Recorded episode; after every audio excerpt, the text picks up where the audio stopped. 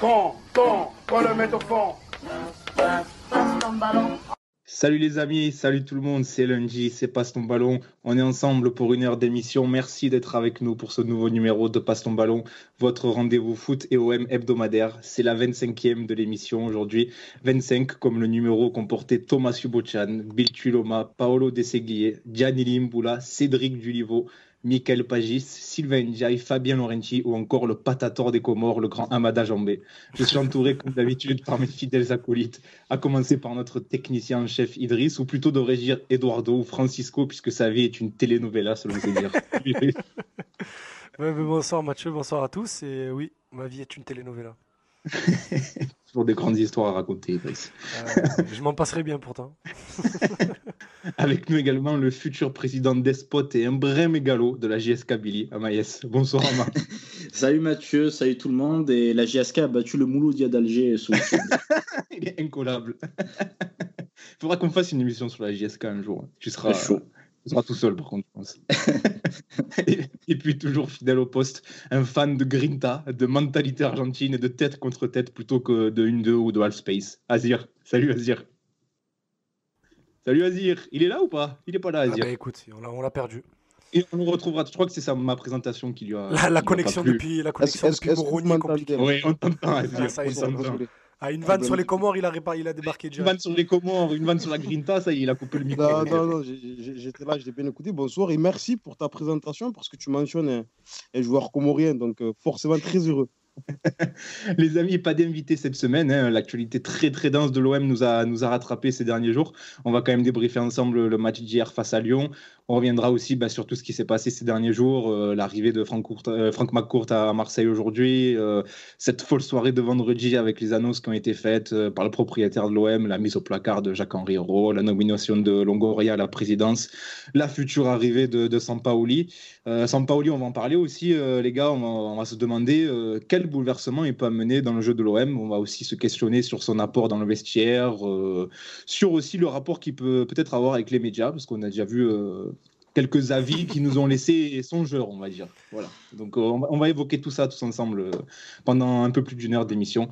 Euh, mais je vous, commence, je vous propose de commencer par, par le match, le match d'hier soir, ce match nul face à Lyon, un but partout.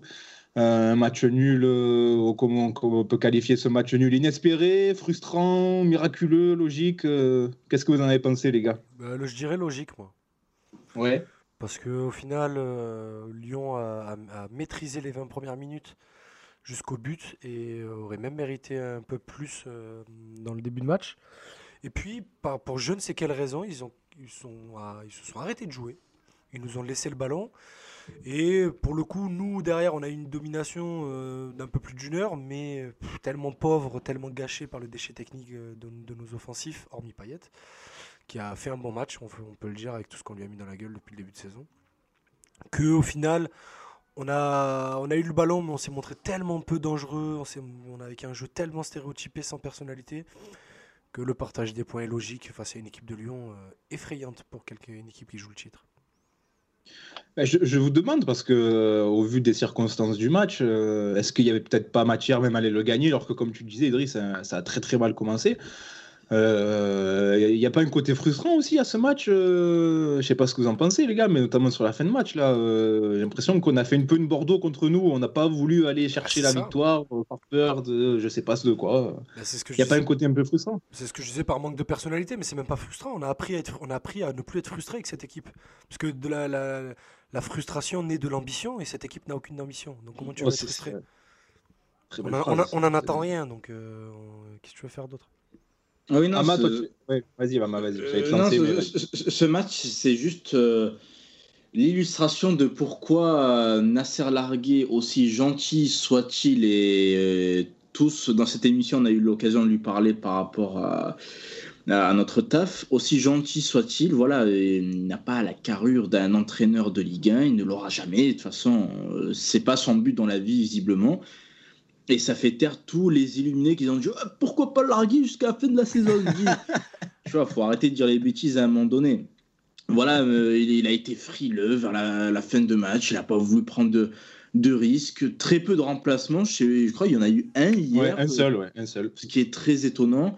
t'as pas voulu gagner le match. En gros, tu te dis, bon, ok, je suis match nul contre Lyon, qui est l'un des prétendants au titre. Euh, en boucle, merci, au revoir. Mais ouais, comme l'a dit Idriss, on est habitué à être frustré, mais j'en ai marre de cette habitude, quoi. Ah non, justement, moi c'est l'inverse, c'est que je suis plus je suis peu, je suis plus habitué à être frustré. J'ai appris à, à, vivre avec en fait. C'est même plus de la frustration, c'est juste. Euh, c'est terrible ça quand même. Ouais, c'est un, un goût, c'est juste un. Hier, on était ensemble avec Ama, avec Ama, on regardait le match. Le match s'est fini. J'ai fait bon, ben prends tes affaires, on y va. Tu vois, c'était fini. On avait, j'avais juste perdu 90 minutes de ma vie, c'est tout. Mais surtout que sur la fin de match, euh, limite, euh, je regardais le match aussi, j'aurais presque parié qu'on allait le perdre, limite. Je me dis, mais c'est pas possible, on fait tellement rien, ils vont nous prendre en compte, on va, s'en prendre un et, ça, on va payer tout ce qu'on qu'on fait pas de pour aller chercher la victoire, un peu comme on a failli faire à Bordeaux finalement, où on a eu un ou deux contre, où on aurait pu aller, on aurait pu aller le chercher. Euh, Azir, toi, comment, comment, tu, comment tu as trouvé ce match? Est-ce que pour toi c'était un nul inespéré? Inespéré, euh, je sais pas. En tout cas, euh, comme vous l'avez dit, le scénario du match est extrêmement frustrant. Il y a un terme que Idriss a utilisé qui me semble très important, essentiel quant à la description de ce match-là et de cette équipe de manière générale. C'est le manque de personnalité. C'était tellement criant euh, face à Lyon où tu as 10 contre, à 11 contre 10 et tu es incapable de mettre un peu de vie, un peu, de mettre un peu d'allant, un peu de folie dans ce match et essayer de le déstabiliser. On n'a même pas ressenti, euh, on n'a même pas ressenti ça. C'était, c'est une équipe euh, sans âme, sans vie. Bon, ça fait un moment que ça allait et on fait que répéter en vérité. Mais euh, à, 10, à 10 contre 11 face à l'Olympique lyonnais, même si dans les 20 premières minutes ça a été baladé, voilà, j'imaginais que peut-être allait avoir un peu plus de, un peu plus d'allant offensif, mais rien de tout ça. Et voilà, après, sur le plan du jeu, il n'y a pas de ligne directrice en vérité. Donc, il n'y a pas des outils sur lesquels ils peuvent se baser pour essayer de créer quelque chose. Donc forcément, il n'y a, rien en fait. C'est ça, il a rien, pas d'intensité. C'est une performance tellement plate, tu, as limite envie de plaindre l'analyste vidéo de l'OM qui va devoir euh, chercher des axes de, lecture sur ce match. Il n'y a rien à voir, il n'y a, rien à, y a rien à retenir en fait. Et le manque de personnalité, ils se cachent pour... Euh, il y a personne qui ne veut pas avoir le ballon, il n'y a personne qui prend d'initiative, il n'y a personne qui veut tenter quelque chose, il n'y a personne qui veut mettre un peu de folie, qui, peut, qui va dépasser sa fonction. Enfin, personne. Il y a eu des prestations individuelles deux, trois peut-être intéressantes, mais euh, de manière globale, ça manque trop de personnalité. La personnalité ne se limite pas à des fronts contre fronts, mais c'est des fronts quand tu joues de ballon, tu redescends, tu vas dans la bonne zone, tu prends personne... des pied, tu sais de percuter. Mais tu, tu trouves pas qu'il y a personne qui joue sans ballon dans cette équipe? En fait, mais en fait, tu as l'impression qu'ils veulent tous le ballon dans les pieds. Il n'y a personne qui veut faire une course parce qu'ils ont tellement peu confiance aux qualités techniques de leurs coéquipiers qu'ils veulent pas faire de course inutile parce qu'ils disent que le ballon n'y arrivera pas. Il n'y a que Milik qui est encore naïf de, de, son arrivée, qui, qui tente encore des trucs. Mais sinon, personne ne veut jouer sans ballon. Personne ne tente un mouvement, personne ne tente un déplacement. Il n'y a rien. Il a rien. Tout le monde veut le ballon dans les pieds pour briller. Sauf que tu as un joueur qui ne sait même plus conduire un ballon à 27 ans et un autre, Payet, qui est même plus capable de faire ces courses-là. Il a été très intéressant dans l'utilisation du ballon, mais euh, ça s'est limité voilà, à des petites séquences dans le match, pas plus. Et de toute façon, Payet, euh, dans le marasme collectif autour de lui, euh, il aura de toute façon beaucoup, beaucoup de mal à, briller et à avoir une influence. Et après, voilà, ça le truc, c'est que techniquement, il, on l'a vu hier, il, il arrive à trouver des zones euh, en étant quasiment oui, c'est ton meilleur joueur technique. Bah hein, et limite, pour le coup, là où c'était frustrant en octobre-novembre, on avait limite envie de l'étrangler. Là, pour le coup, tu as envie, limite envie de le plaindre. Tu te dis, mais regarde, putain, vous avez un joueur capable de mettre le ballon là où il veut, quand il veut. Il n'y a personne qui. Tout le monde fait les appels dans le dos de la défense. Tout le monde va se jeter au deuxième poteau. Du coup, il n'y a plus personne ni au premier ni au point de pénalty.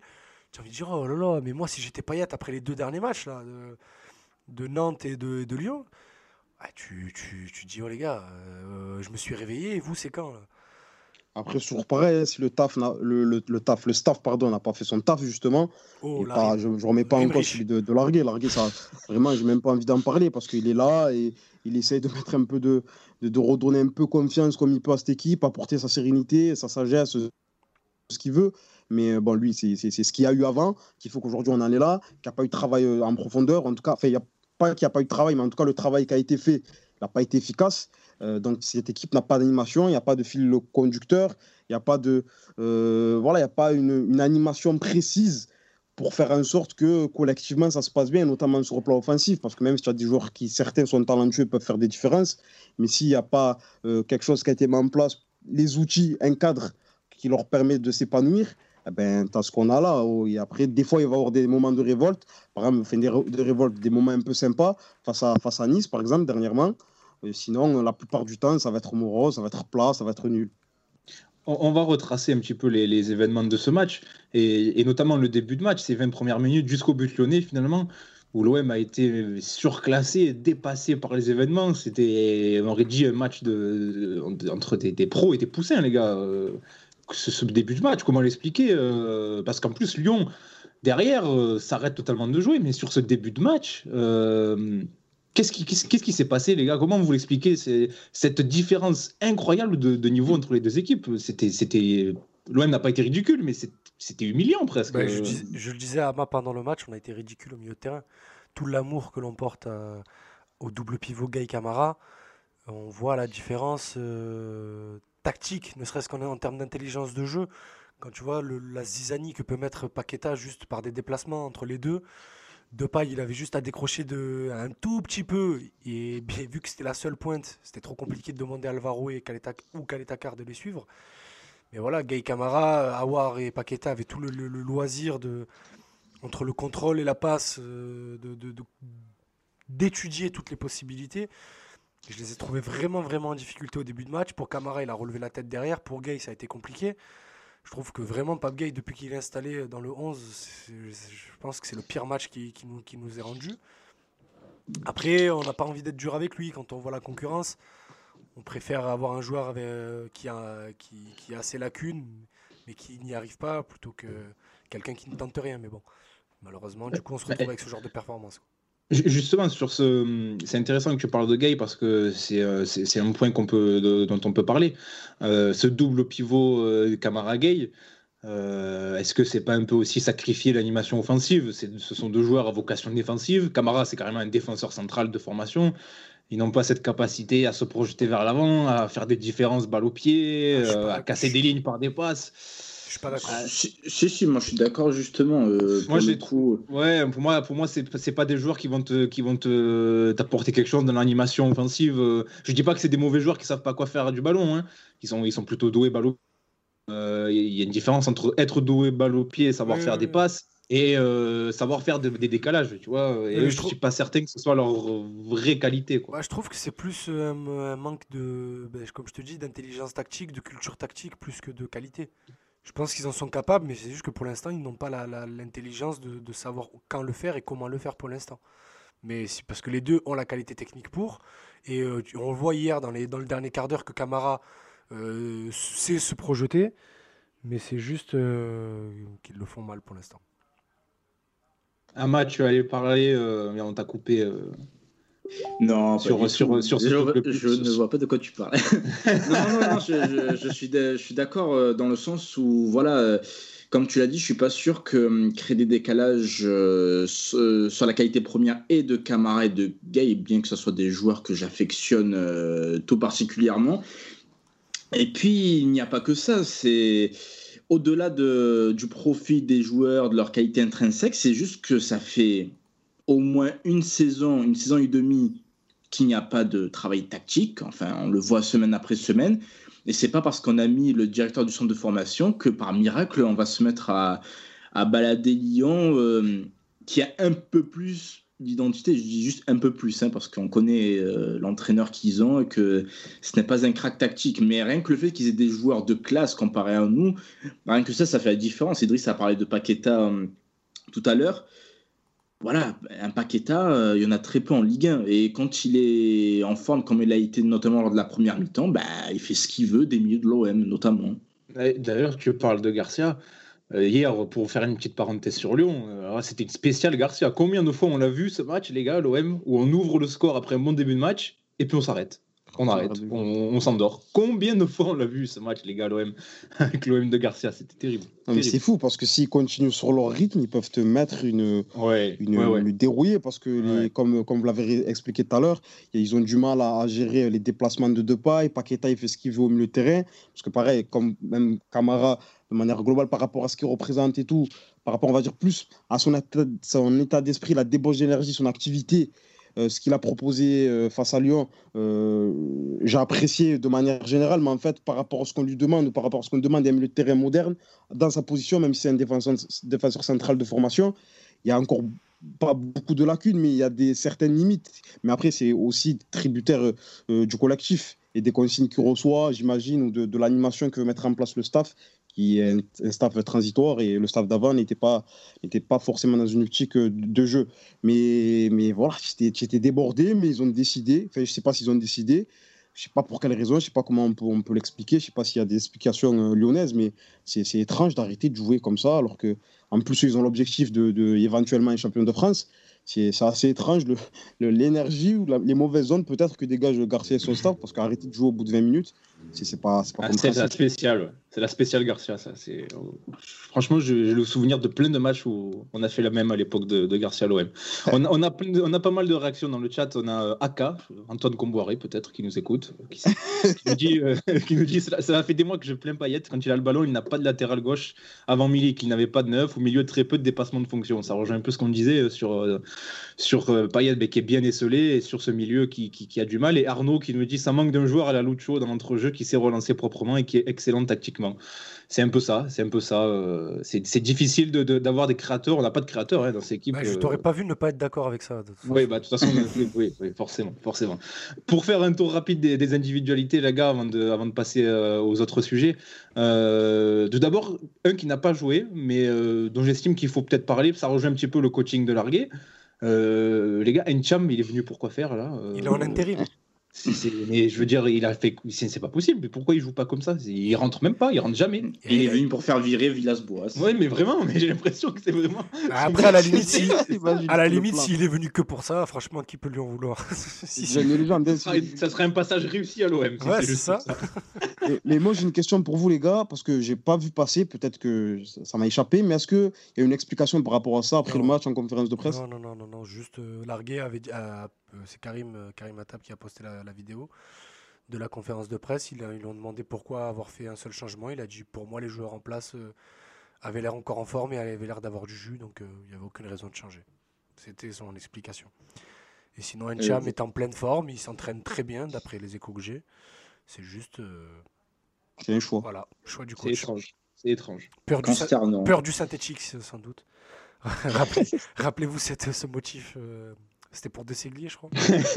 oui, c'était, c'était le fossé hein, qui avait sorti ça, je crois. Non, non, c'était, le, sur, le, c'était le, sur le site non, officiel de l'OM. officiel, je crois, ouais. Si, c'était, sur le, bah oui, c'était sur le site officiel de l'OM. Parce qu'en fait, De Segli avait des problèmes au genou. Et il n'avait pas, il pas été retenu pour aller à Lorient parce que peur du synthétique.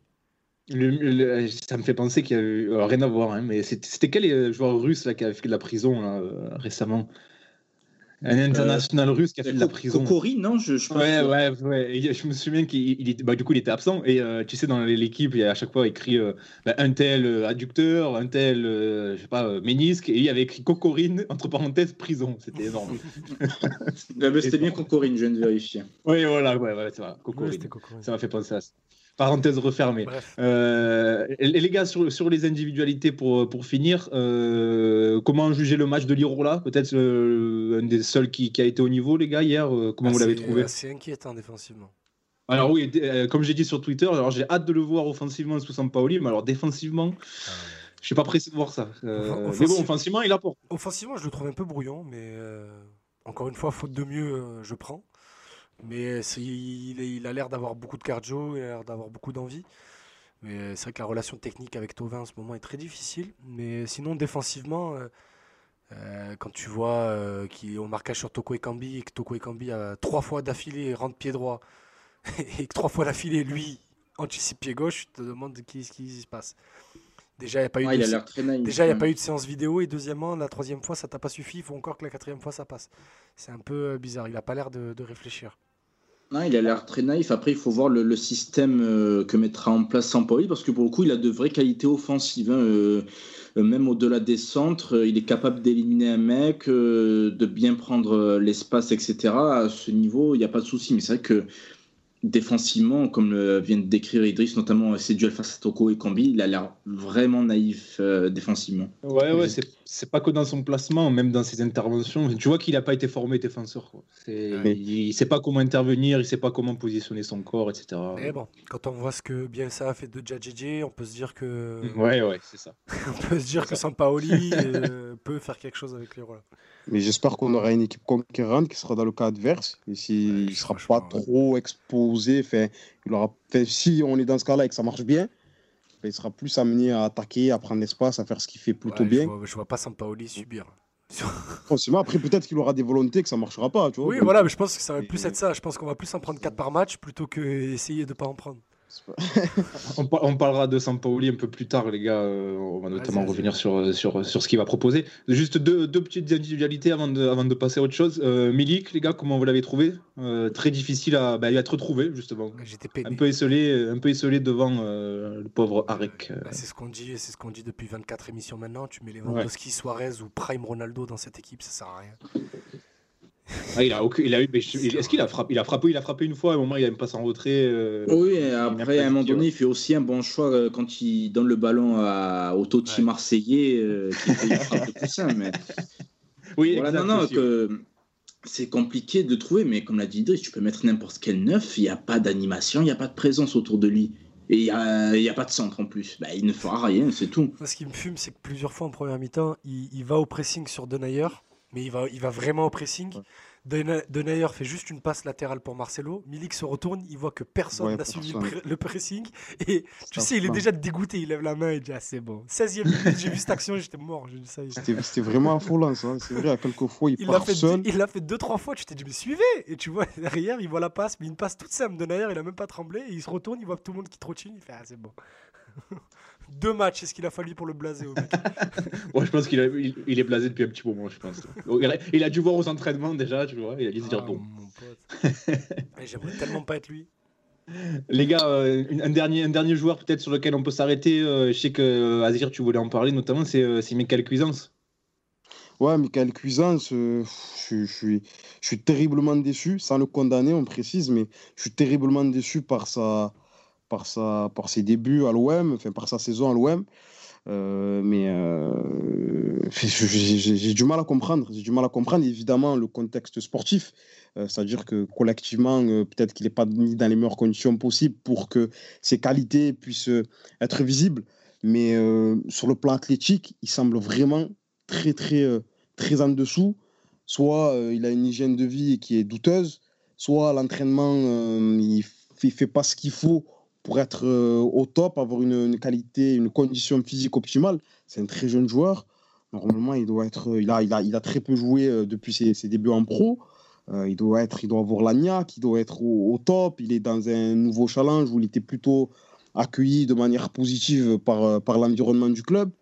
Après, sur le terrain, encore une fois, voilà, peut-être qu'il n'était pas tout le temps mis dans les meilleures conditions pour être en confiance.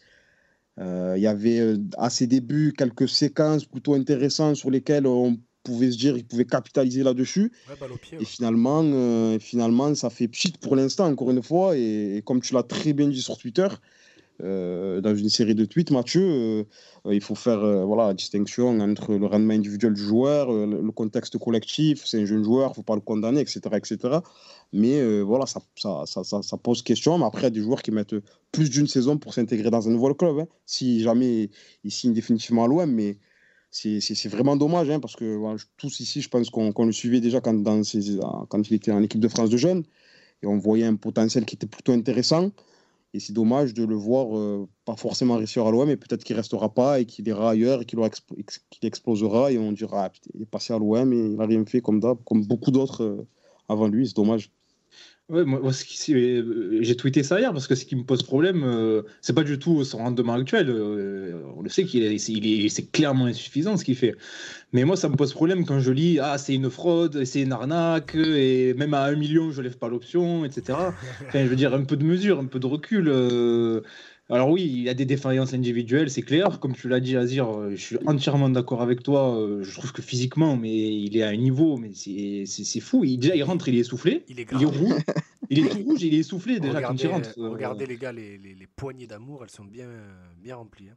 Hein, la, vitesse d'exécution à laquelle, par exemple, hier, il fait son, quand il, euh, récupère le ballon euh, suite à, je crois que c'est Camara qui fait un gros pressing et le ballon lui revient dessus. Et là, il est d'une lenteur incroyable quand il veut faire son crochet, derrière peut-être frapper. Enfin, je sais pas ce qu'il veut faire, mais si, physiquement, il n'y est pas. C'est clair. Après, il faut faire le distinguo entre ça et euh, son niveau réel. c'est les qualités, il les a. Comme tu l'as dit, Azir, je l'avais beaucoup vu avec l'équipe de France U19 il était clairement au-dessus du lot. Il a une technique incroyable. Il a une belle vision du jeu. Il est très intelligent. tu ne te euh, retrouves pas au Bayern à 19 ans. Voilà, oui, il a des qualités. Il a des qualités. Il faut dissocier son rendement de son, de son niveau vraiment pur, de ses capacités. De de ses compétences en tant que footballeur. Et surtout, il, il, faut le mettre en perspective avec ce qui se passe euh, collectivement. Euh, moi, je, je suis un peu con, mais je regarde le rendement de Sanson, c'était pas bon. Le rendement de Rongier, c'était pas bon. Payet, c'est irrégulier. Tovin, c'est irrégulier. Benedetto, c'est pas bon. C'est pas, Germain, c'est pas bon. Euh, Radonich, quand il était là, désolé Idriss, c'est pas bon. Euh, ça, c'est toi qui le dis. Le point commun à tous ces joueurs, c'est qu'ils sont tous offensifs. Le point commun à tous ces joueurs, c'est qu'ils bah, souffrent du collectif. Et Cuisance, il est pas. Enfin, c'est le, le, cas pour lui aussi. C'est pour ça que je ne remets pas en cause son rendement qui est très très moyen depuis qu'il est là, mais un peu de mesure et surtout essayons de comprendre pourquoi plutôt que de le descendre, descendre en flèche comme c'est le cas, euh, même si c'est pas immérité, encore une fois. C'est pas immérité.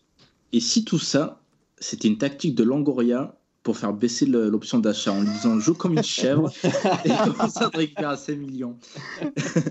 non, mais blague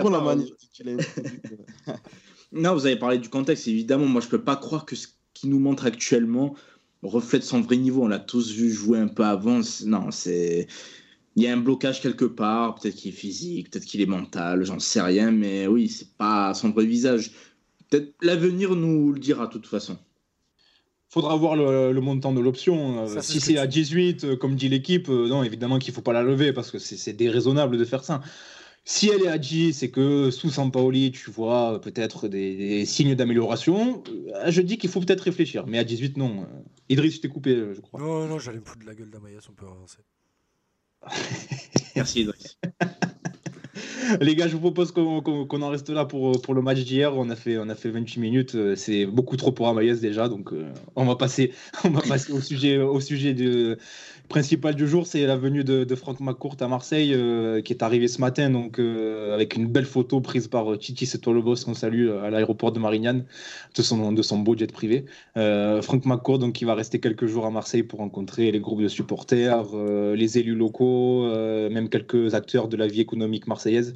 il a déjà rencontré Benoît Payan, qu'on a attendu chez nos confrères d'RMC tout à l'heure qui nous a expliqué un petit peu ce qui s'était dit. Euh, déjà, plus globalement, sur, sur la venue de McCourt à Marseille, les gars, comment vous, vous interprétez ça? Euh, Est-ce que vous en attendez aussi quelque chose? Comment, comment vous voyez tout ça? Ben, Pour certains, et les plus sceptiques, et je sais qu'il y en a beaucoup au sein de la Team OM, ça va être perçu comme de la com, blablabla, bla bla, et certainement qu'il y a une part de com.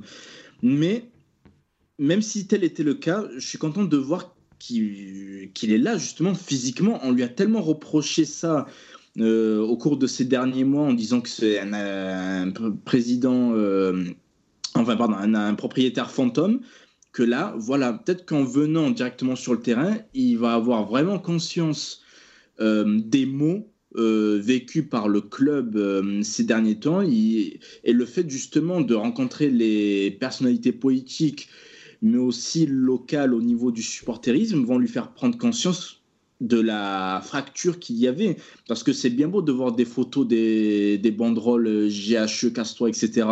Mais le fait que des gens retransmettent ça par des paroles, peut-être que ça va l'inciter à ne pas refaire cette euh, bêtise de tout mettre entre les mains d'un mec qui n'a rien compris au foot et qui n'a rien compris à la ville et de prendre euh, des décisions euh, meilleur au niveau stratégique à l'avenir.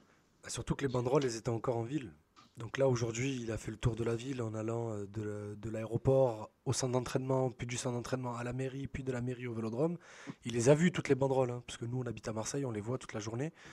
il n'a pas pu les éviter. Donc je pense qu'il a pris un peu plus euh, la mesure de la situation et de l'image euh, dégagée par, par son, ex-président délégué au club. Quelle tête a fait McCourt quand il a vu la banderole héros des putas J'aurais aimé voir ça. Sachant que, sa, sachant que sa femme, euh, pour les plus naïfs, euh, sa femme est d'origine colombienne, donc il comprend un peu l'espagnol. au cas où. Il n'y a pas besoin d'avoir. Euh, on ne sait jamais, tu sais, les Américains sortis de l'anglais. Une maîtrise d'espagnol pour comprendre ça. tu sais, les Américains et leur autocentrisme, des fois. Non, mais est-ce qu'on peut en attendre euh, vraiment des annonces euh, Je sais pas, il y avait des rumeurs aujourd'hui comme quoi il allait annoncer peut-être de nouveaux investissements. Alors on sait ce que c'est, on sait ce que c'est les rumeurs sur les réseaux sociaux. Les réseaux sociaux, ça vaut pas grand-chose. Mais euh, toi, Azir, est-ce que tu attends peut-être des annonces? Est-ce que tu attends un discours qui va venir apaiser tout ça? Qu'est-ce que tu attends de sa venue? Franchement, j'attends pas grand-chose.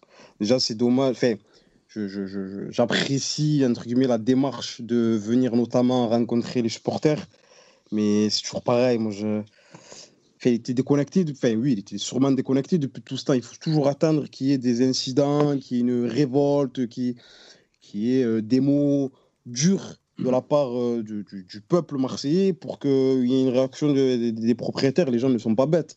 S'ils voient que sur le plan euh, sportif, on les a menti, sur le plan de la gouvernance, sur le plan du projet qu'on leur a proposé, on leur a menti, mais forcément, ils réagissent. C'est dommage d'attendre tout ça et tout, mais bon, après, à un moment donné, il a réagi, il est venu voir les supporters, il est venu voir aussi les personnalités politiques, dont le maire euh, de Marseille. Après, maintenant, euh, j'espère que euh, il aura appris de ses erreurs, erreurs qu'il va s'appuyer sur des personnes compétentes qui connaissent le, le, milieu du football, qui ont une vision pour ce club. Voilà, c'est tout ce que, j'attends, un projet solide qui va permettre à l'Olympique de Marseille de retrouver, retrouver des couleurs sur le terrain en termes de gouvernance, en termes d'image, d'être proche de ses supporters, d'avoir une, identité marquée qui, qui, soit forte. C'est tout ce que, que j'attends de, de sa part. Après, on verra bien.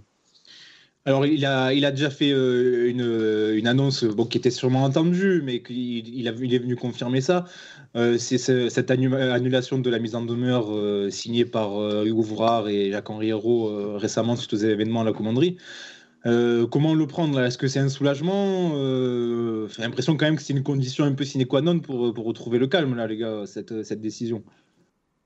Plus symbolique qu'autre chose, je dirais, mais c'est bien de le faire mais c'est aussi un, comment dire, un sacré camouflé pour euh, héros et ouvrard. Quoi. En gros, euh, ils prennent une décision il y a trois semaines et trois semaines après, il y a le big boss qui arrive en, en insinuant clairement qu'ils ont fait de la merde.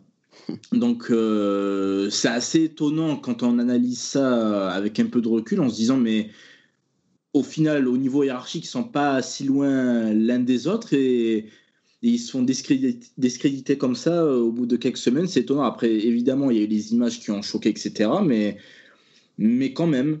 Et, mais euh, au-delà de, ce message euh, pardon, les, sur la convention des supporters, moi, c'est vraiment, je ne sais pas si on va en parler là de suite, mais c'est l'intervention de Payon là sur AMC qui m'a un peu interloqué, même si évidemment, là aussi, il y a pas mal de com'. Alors, vas-y, bah, tu, peux, tu peux développer. C'est ce, ce, que je, pense, je voulais qu'on aborde ensuite. Euh, qu'on a entendu euh, chez nos confrères d'RMC. Euh, qu'est-ce qui t'a choqué euh, Qu'est-ce qui t'a interpellé, en tout cas, dans, le discours du, maire de Marseille là, ben, En fait, c'est le fait qu'il insiste sur le, financement. Alors que quand tu as un Jean-Claude Godin qui est tout vieux à, côté de la plaque, qui dit Oh, l'américain, faut que tu mettes les sous. Merci, Mayas. On le prend pas au sérieux, tu vois.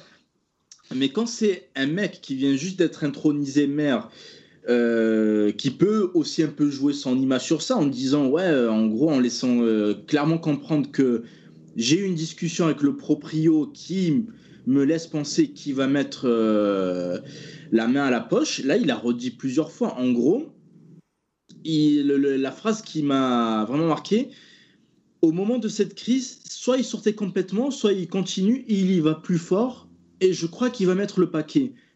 Et ensuite, un peu plus tôt, un peu plus tard, il a dit, en gros, s'il parle du fait d'être champion et, le fait aussi de l'histoire de la Champions League, ben, bon, ça, ça peut nous retomber dessus encore une fois. Mais voilà, en gros, s'il a des objectifs élevés, il est obligé de passer par là, en gros, de mettre encore plus de sous. Et c'est étonnant que euh, il lâche ça directement alors qu'il y a une autre réunion qui est prévue entre euh, le maire et le proprio dans la semaine. Donc ça va à interloquer. Qu'est-ce qu'ils se sont dit? Qui dit ça publiquement?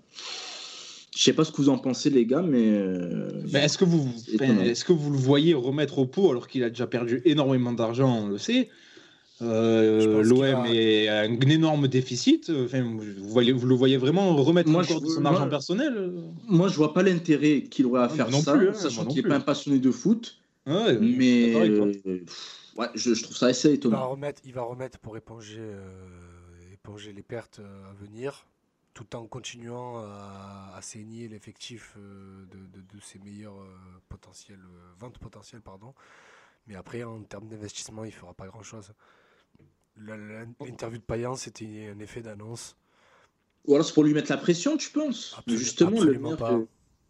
Absolument pas. Je pense que, je pense que ça, ça c'est juste de la communication, de la politique politicienne. Euh, qui saute sur l'occasion pour. Euh, qui saute pardon, sur l'occasion pour euh, jouer l'interlocuteur premier des Marseillais, alors qu'en fait il a aucun intérêt, aucun rôle à jouer dans cette affaire.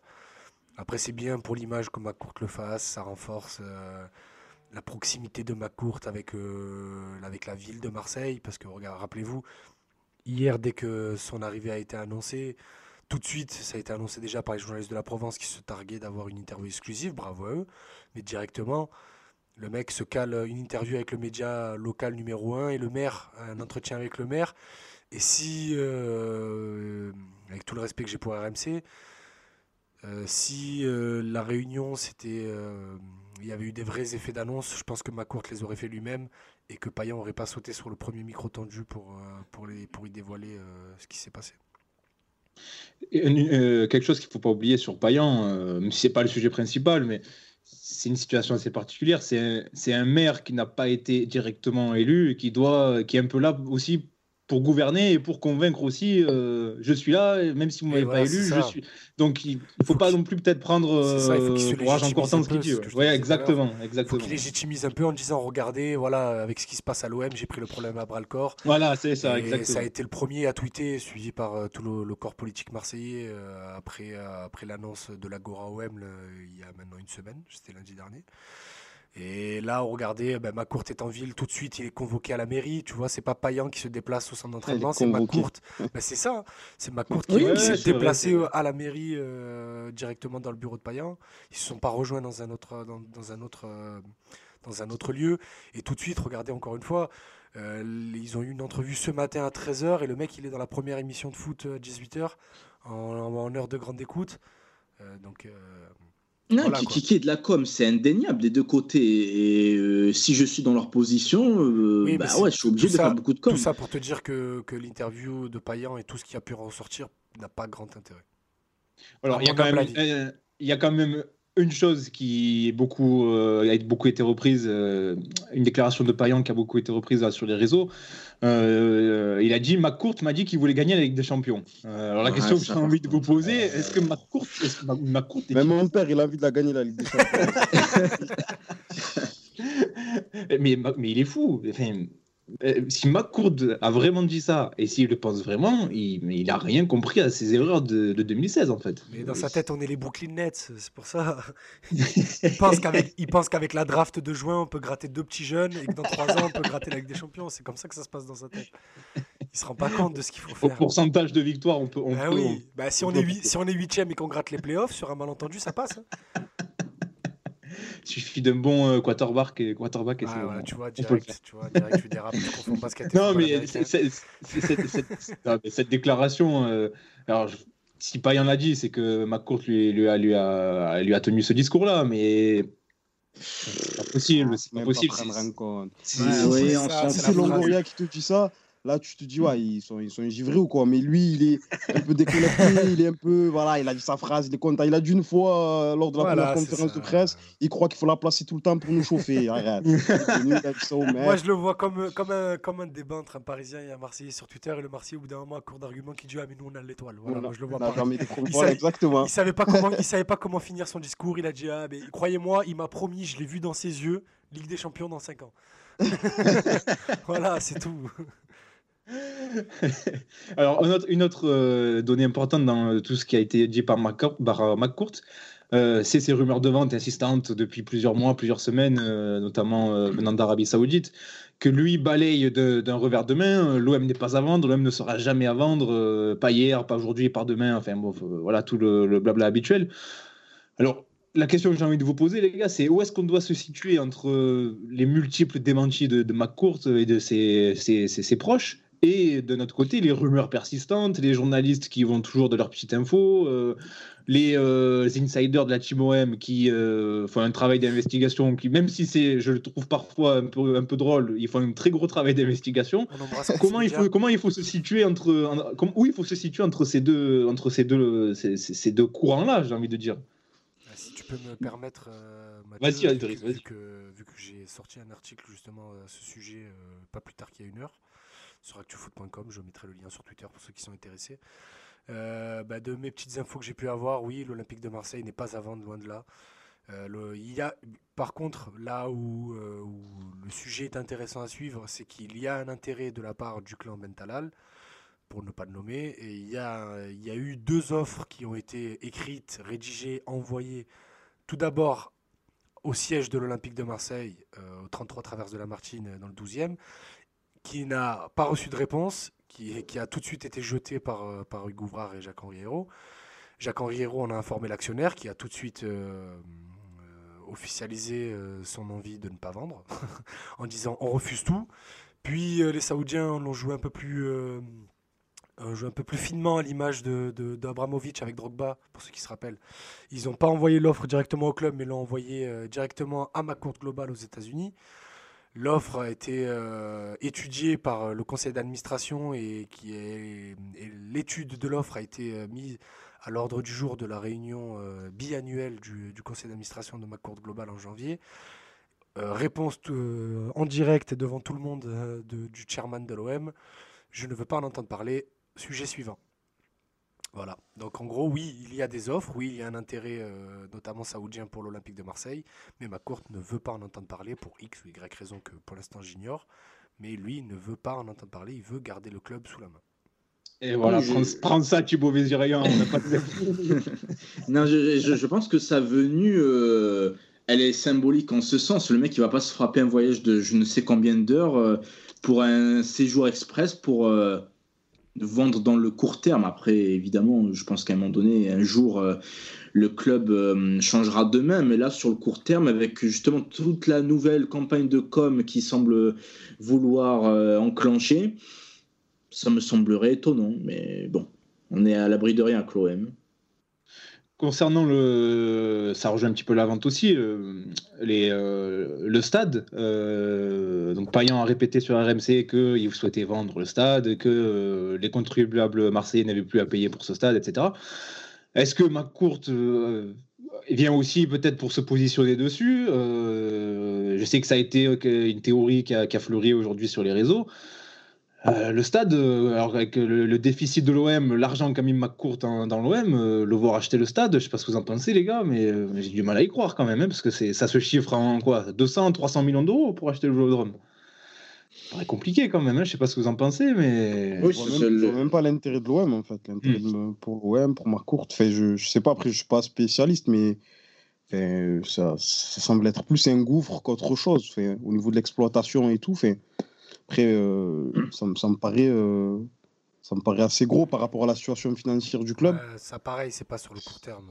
Euh, sur le court terme, il faut pas rêver. Macron de rééquilibrer les comptes du club qui sont à l'agonie.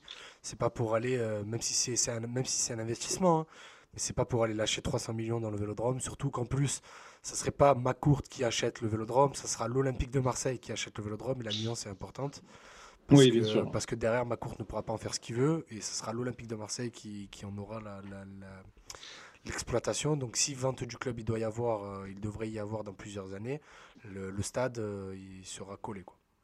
Oui, voilà, mais là, dans la période actuelle, euh, on est encore en pleine période Covid avec toute l'incertitude financière qu'il y a et les difficultés qu'ont eu tous les clubs de Ligue 1 dans l'OM. Euh, ouais, c'est inimaginable d'envisager sur le court terme une quelconque offre de la part de l'OM, à mes yeux. On aurait dû mettre le hashtag VentoM sur euh, le Twitter de Passe Malo, on aurait, on aurait, gagné, on aurait gagné 1000 auditeurs. Là, ah, je l'ai mis dans l'annonce. dans, dans l'annonce que j'ai faite sur mon compte, je l'ai mis. toujours un sujet qui passionne les gens. Euh. Mais on les comprend, c'est drôle, c'est toujours drôle. Euh, les gars, on en reste là pour ma courte. Je vous propose de, passer à, ce qui s'est passé vendredi, euh, ben, les annonces de, ma courte, justement, le départ d'Héros, du moins la mise au placard d'Héros, la nomination de Longoria à la présidence. Euh, pour Sampaoli, on y reviendra, on y reviendra dans le dernier sujet de l'émission. Euh, mais sur Héros, justement, euh, premier sujet que je qu'on va aborder ensemble sur cette thématique-là, le départ d'Héros qu'on a recasé, je dirais même exfiltré peut-être dans discrétion au conseil de surveillance. Est-ce que c'est vraiment une surprise? Euh, Ça semblait inéluctable, mais de notre côté, euh, ça semblait aussi euh, lointain. On, avait l'impression qu'il s'accrochait comme un arapède, comme l'a dit si bien dit Rachid Zerwal lors de la conférence de presse des supporters. comment vous l'avez pris cette, cette, nouvelle vendredi soir? Est-ce que vous avez été vraiment surpris, les gars? Ah, Oui. Moi, complètement. Ah, pareil. Complètement, parce, que, parce que surtout, je pense que même eux, en plus, ont été surpris. moi, des infos que j'ai pu glaner derrière. Euh, Jacques-Henri Hérault l'a appris deux heures avant la sortie du communiqué et aucun, en tout cas ça, pour le coup j'en suis sûr, aucun salarié du club n'était au courant. Ils l'ont appris en même temps que toi et moi sur Twitter en voyant les, tweets de, respectivement de Mathieu Grégoire et de Fabrice Lamperti avant que, le communiqué soit officiellement dévoilé. Euh, Ama et moi, on connaît certaines personnes qui travaillent à la communication du club. Ils ont reçu le communiqué qui venait d'Image 7, la, boîte d'image euh, qui s'occupe de McCourt et de son groupe. Ils ont reçu le communiqué, ils devaient juste apposer le logo de l'OM, à publier sur le site dans les médias. Voilà, c'était les consignes euh, qu'ils ont reçues. Donc, euh, même, personne ne pouvait s'y préparer. Oui, non, c'est total surprise, surtout que la tendance, c'est que malgré les critiques, euh, Héros est le président de l'OM et il va le rester, machin. et c'est un peu le, message qui a été diffusé euh, par, la, par la direction, bah déjà le communiqué de Macourt, rappelons-le, parce qu'il est signé Macourt, euh, celui où, il, où euh, il, assimile les événements de la commanderie à ceux du Capitole. Puis juste après, tu as le, le, le, truc en bois là, de l'Agora OM. Ça vient forcément d'en haut. Quoi. Donc tu te dis, ok, ils se sont concertés pour faire bloc face à la pression populaire c'est pas pour euh, faire une annonce comme ça euh, cinq jours après. Pour moi, c'était très, très, très, très étonnant. Qui a crié de joie? Qui a crié de joie quand tu as reçu la notification? Moi. Ah, c'était une libération. C'était une libération. Vous dire ce qui est, c'était une libération. Il a, il, a, il, a, pas, il, a, il a failli à sa mission. C'était le président délégué. Il y avait, il y avait un certain nombre d'objectifs à atteindre et il n'en a, été aucun quasiment. Et en plus de ça. On pourra le remercier pour le campus, c'est tout. Voilà, pour le camp, voilà, il a fait, il a fait deux trois trucs avec, euh, avec le centre. Mais c'est pas des trucs, euh, c'est pas des trucs de football quoi. Mais, mais sinon, euh, au niveau de sa communication, au niveau, au niveau du, du personnage, l'être humain, je le connais pas. Fait le, la personne elle-même, je la connais pas. Mais de, en sa qualité de président de l'Olympique de Marseille, ce qu'il dégageait, c'était catastrophique il y avait une scission totale entre lui et les supporters de l'OM, qui sont un peu l'âme de ce club. Donc forcément, et même sur le plan sportif au niveau du projet et tout, ça a, été fouillé en vérité. Donc euh, c'est en fait, par rapport à son bilan, c'était inéluctable, mais c'est surprenant quand même, parce que comme l'a dit Amaïs, j'ai l'impression qu'il faisait corps et qu'il allait euh, rester, s'accrocher au, poste coûte que coûte. Mais finalement, euh, il a été libéré de ses fonctions en tout cas mis dans, dans un conseil de, de, surveillance obscur qui va apparemment tirer les ficelles dans un coin, machin, mais, mais euh, ah, ça fait du bien. Ah justement, qu'est-ce qu'il faut penser de ça? Parce que dans la presse, euh, les jours qui ont suivi cette annonce, alors il y a eu deux sons de cloche, il y a eu des, des, interlocuteurs qui disaient non, mais le conseil de surveillance, euh, comme tu disais, Azir, c'est un obscur euh, conglomérat de, gens qui ne décident de pas grand-chose, etc. Et il y en avait d'autres qui disaient non, non, mais si, si, il va vraiment encore avoir un certain pouvoir, etc. Donc qu'est-ce qu'il faut penser de, de, tout ça, là, au final? Euh, moi, j'avais écouté les, explications de Mathieu Grégoire qu'on a eu euh, le plaisir de recevoir plus tôt dans l'année sur Passe-Temps Ballon, où il disait clairement que c'était une mise au placard. Ça me semble, comment dire, cohérent, mais d'un côté, je peux pas imaginer qu'un mec comme Héros, qui a tant contribué à la venue de, de Macourt à Marseille, qui était euh, son interlocuteur numéro un, euh, ne plus avoir aucun pouvoir euh, d'un coup du jour au lendemain. Il en a encore un peu forcément, mais, ça sera réduit. Il est, il est à titre personnel, Jacques-Henri Hérault, via sa société, il est, il est actionnaire ultra minoritaire, mais il est actionnaire du club. Oui, c'est bon de rappeler ça aussi, en Donc, il détient, je crois, 2, je sais plus combien de pourcents. Mais il quand le club a été racheté par McCourt, Jacques-Henri Hérault a récupéré une infime part de, de l'actif du club.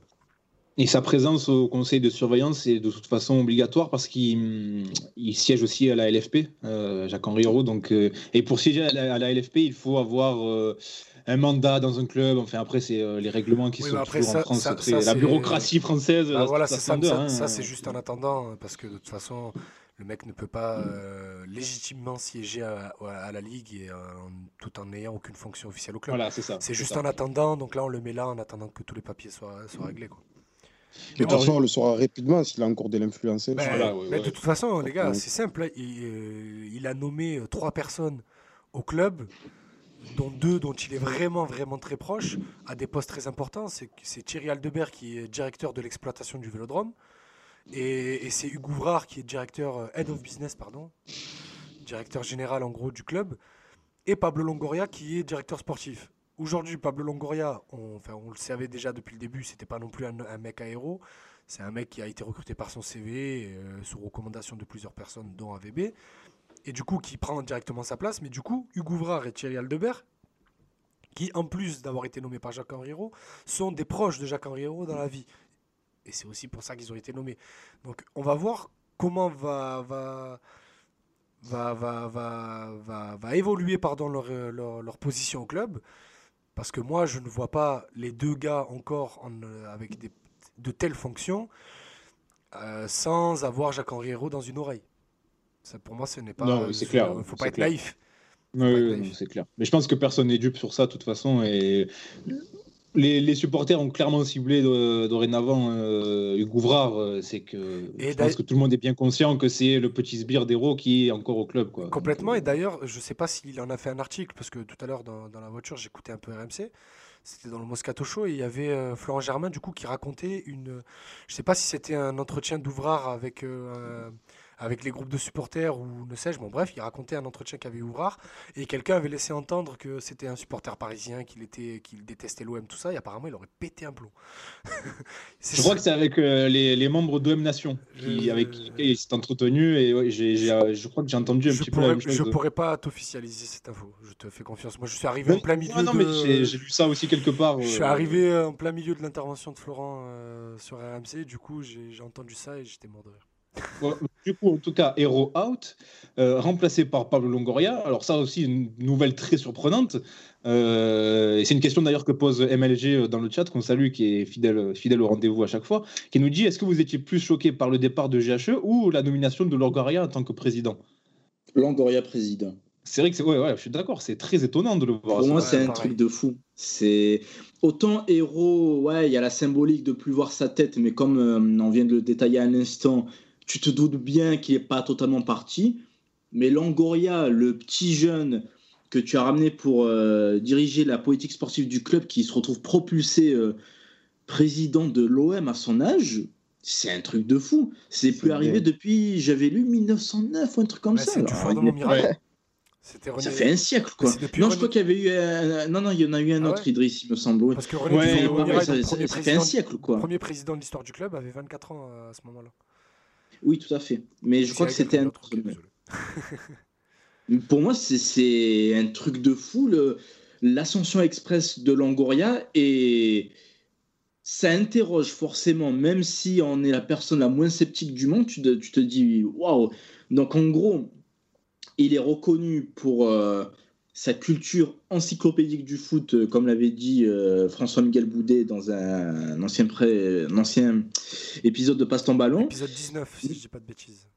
Je crois. Mais en même temps, donc en gros, euh, Langoria, si on suit bêtement ce qui a été dit un peu dans les médias, donc en gros, si j'en crois AVB, il a, il a manœuvré pour faire sauter AVB avec l'histoire de Hencham.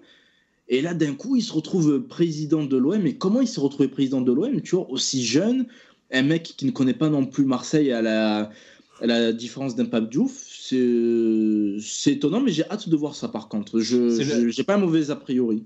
Le, alors, Pablo Longoria, c'est le plus jeune président euh, depuis Paul le XVI. Paul le XVI, qui était président euh, de l'OM en 1909, il avait 30 ans. qui a eu un stade ensuite à son nom, qui est devenu le Campus. Ah, c'est une autre époque. Quoi, le stade Roger aujourd'hui. Et euh, donc voilà, c'est depuis Paul donc depuis 1909, exactement. Euh, mais, justement, vas-y, vas-y, vas-y, j'allais poser une question. Excuse-moi, mais, juste, mais juste, même par rapport à son profil en fait, ah, de et tout, par rapport à, c'est plus ça qui est vraiment, vraiment surprenant par rapport à son profil d'homme de terrain, de mec qui. Parce que si tu, en tant que président, tu dois vraiment prendre de la hauteur. C'est limite. Après, selon, selon les profils, tu, tu l'émission s'adapte, on va dire. Mais c'est un rôle un peu administratif, un peu de représentant, un peu de politique. ça s'écarte vraiment euh, du, rôle de directeur sportif ou de scout, de recruteur, de chef de, de, la cellule de recrutement comme il était auparavant. Donc c'est très, très, très surprenant. Très, très, très surprenant. Mm. Moi, ça m'inquiète ah. limite. Hein. Parce que. Ouais, ça, on connaît pas les dessous. Mais... Euh, non, je te parle même pas de dessous à la limite. Euh, c'est vrai, en vrai, tu as raison, mais là, pour le coup, dans ma tête, je les ai pas. Mais moi, ce qui m'inquiète, c'est l'ascension fulgurante et surtout, les gars, n'oubliez pas, que ce poste à Marseille rend fou. Donc, avec toutes les qualités qu'il a, je le, il peut vite péter un plomb, le gars.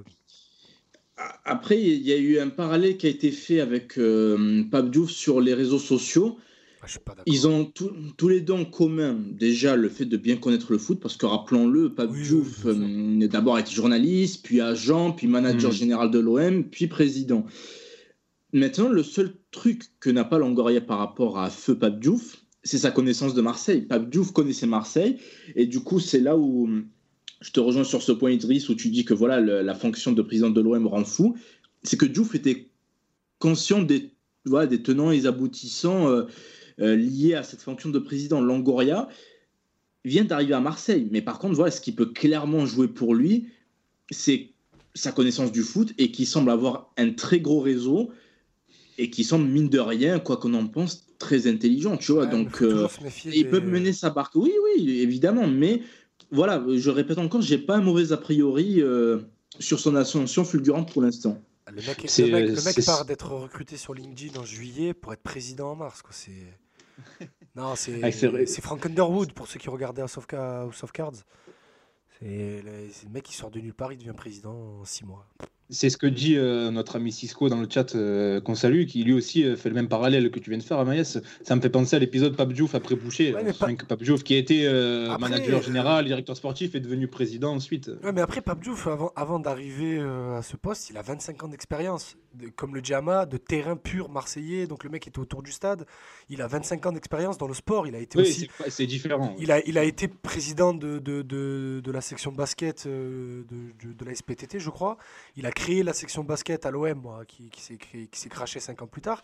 Mais il a, il a une vraie expérience de ce milieu-là. Mhm. Pablo Longoria, et pourtant, je sais que nous, ici, on défend la compétence au-delà de, de l'âge et du CV. Mais pour un poste pareil, le mec est dans le foot depuis quoi 8-9 ans? Et il est, il est propulsé à un poste. Et franchement, le poste de président de l'OM, sans démagogie aucune, c'est peut-être un des postes les plus compliqués en Europe. Oui, c'est clair se souvient de Vincent Labrune qui avait dit Je ne le souhaite pas à mon pire ennemi. Ah oui, ben, nous non plus, on ne le souhaitait pas pour lui. Mais, mais, oui, complètement. C'est une fonction qui est très, très, très compliquée. Après, il a l'air compétent, mais franchement, je suis... là, pour le coup, j'avais un très bon a priori sur lui. Sa nomination en tant que président m'a fait vriller de l'autre côté. Je ne vois pas comment ça pourrait marcher. Après, j'espère qu'il sera que d'intérim. Mais euh, j'y crois pas beaucoup.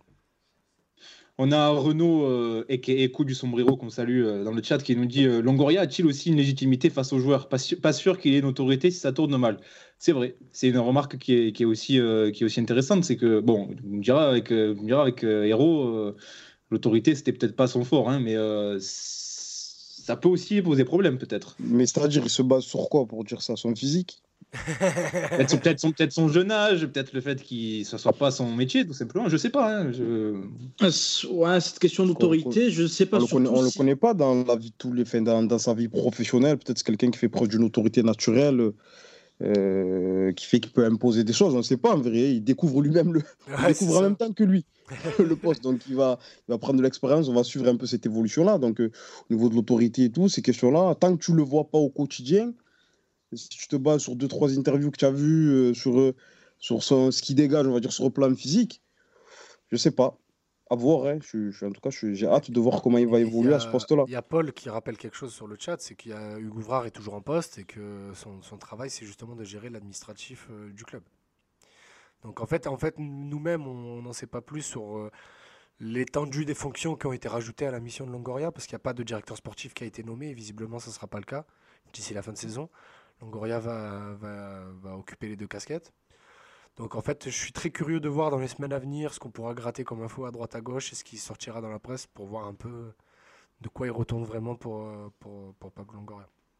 Non, juste, pour, excuse-moi Mathieu, juste pour revenir sur le, le, thème de l'autorité, non, je pense que euh, il a mine de rien, euh, même malgré son jeune âge, euh, son CV parle pour lui déjà, et, et de deux, si on tend vers cette fameuse année zéro, la page blanche, et que c'est lui qui va ramener la majorité de l'effectif, a priori, il part avec un certain ascendant sur eux, justement. C'est pas des joueurs qui sont déjà installés depuis 8 ans, qui disent ouais, qu'est-ce qu'il veut celui-là, etc. C'est vrai, ce que je veux dire parce qu'en plus, il a déjà, il a déjà, c'est déjà sorti euh, plusieurs fois qu'apparemment, lui, s'il fallait dégager tout le monde et repartir de zéro, il en avait rien à faire. Donc, lui, il est capable de rentrer dans le vestiaire et dire je suis pas content, la porte elle est là-bas, tu vois. Et tout de suite, ça, installe, une certaine autorité. Pour conclure sur, euh, Longoria, euh, tu en parlais Idriss euh, à l'instant, quid du poste vacant de directeur sportif? Est-ce que quelqu'un va être nommé? Est-ce qu'on va rester dans une sorte de statu quo jusqu'au mercato ça aussi, c'est une lecture assez difficile à avoir sur, les prochains mois. Au jour J, on n'a aucune solution. Moi, j'ai proposé Azir, mais j'ai pas eu de réponse. Ah, c'est plutôt, plutôt, Mathieu et Ama qui sont les, plus compétents vu leur. Vu leur Alors écoute, j'ai vu la propagande que j'ai fait pour Cuisance. Euh, et, et, Ama, il va te ramener des mecs du, du, du Paradou et, et du club africain. C'est bon, déjà, c'est de problèmes comme ça. Il y a toujours des défournels qui sont salariés au club, donc on va faire attention à ce qu'on fait. non, moi, mon image, elle a été ternie par euh, mon matraquage sur Mathéus Doria à l'époque. Et depuis. Euh, ah. Amayas, qui a fait floquer un maillot de Roya. Hein. Je tiens à préciser. Ama, en termes de flocage, il a, il a un palmarès qui est. ah oui. Je rappelle le consécutif Doria, Doria et la saison suivante. La, la Sanadjara, c'est quand même un génie.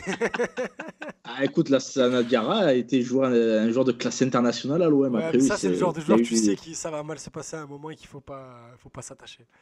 Mais je voulais un peu d'espoir. Je me suis dit, merde, enfin un joueur de ballon dans cette équipe en bois. Et, oui, j'ai fait Allez, les gars, on, retourne, on, reprend, on retourne au terrain. Euh, ce qui se passe sur le, sur le carré vert, comme disent les, spécialistes. avec euh, l'arrivée.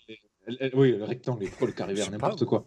Avec l'arrivée prochaine de Sampaoli, il va arriver demain. Euh, c'est RMC qui, qui, qui, nous, qui nous, euh, nous informe ce soir qu'il arrive demain en milieu de journée avec ses adjoints, et notamment l'ancien joueur Patricio D'Amico, rappelez-vous, le frère jumeau de Fernando qui a joué au LOSC. Ah oui, euh, donc, donc, ce dernier aura une double casquette, il sera interprète, analyste vidéo, donc euh, étant donné qu'il parle un français parfait, il servira de relais euh, au sein du vestiaire. Il arrive donc avec ses adjoints, avec un préparateur physique, je crois qu'il a aussi deux adjoints, donc ils seront là dès demain à Marseille.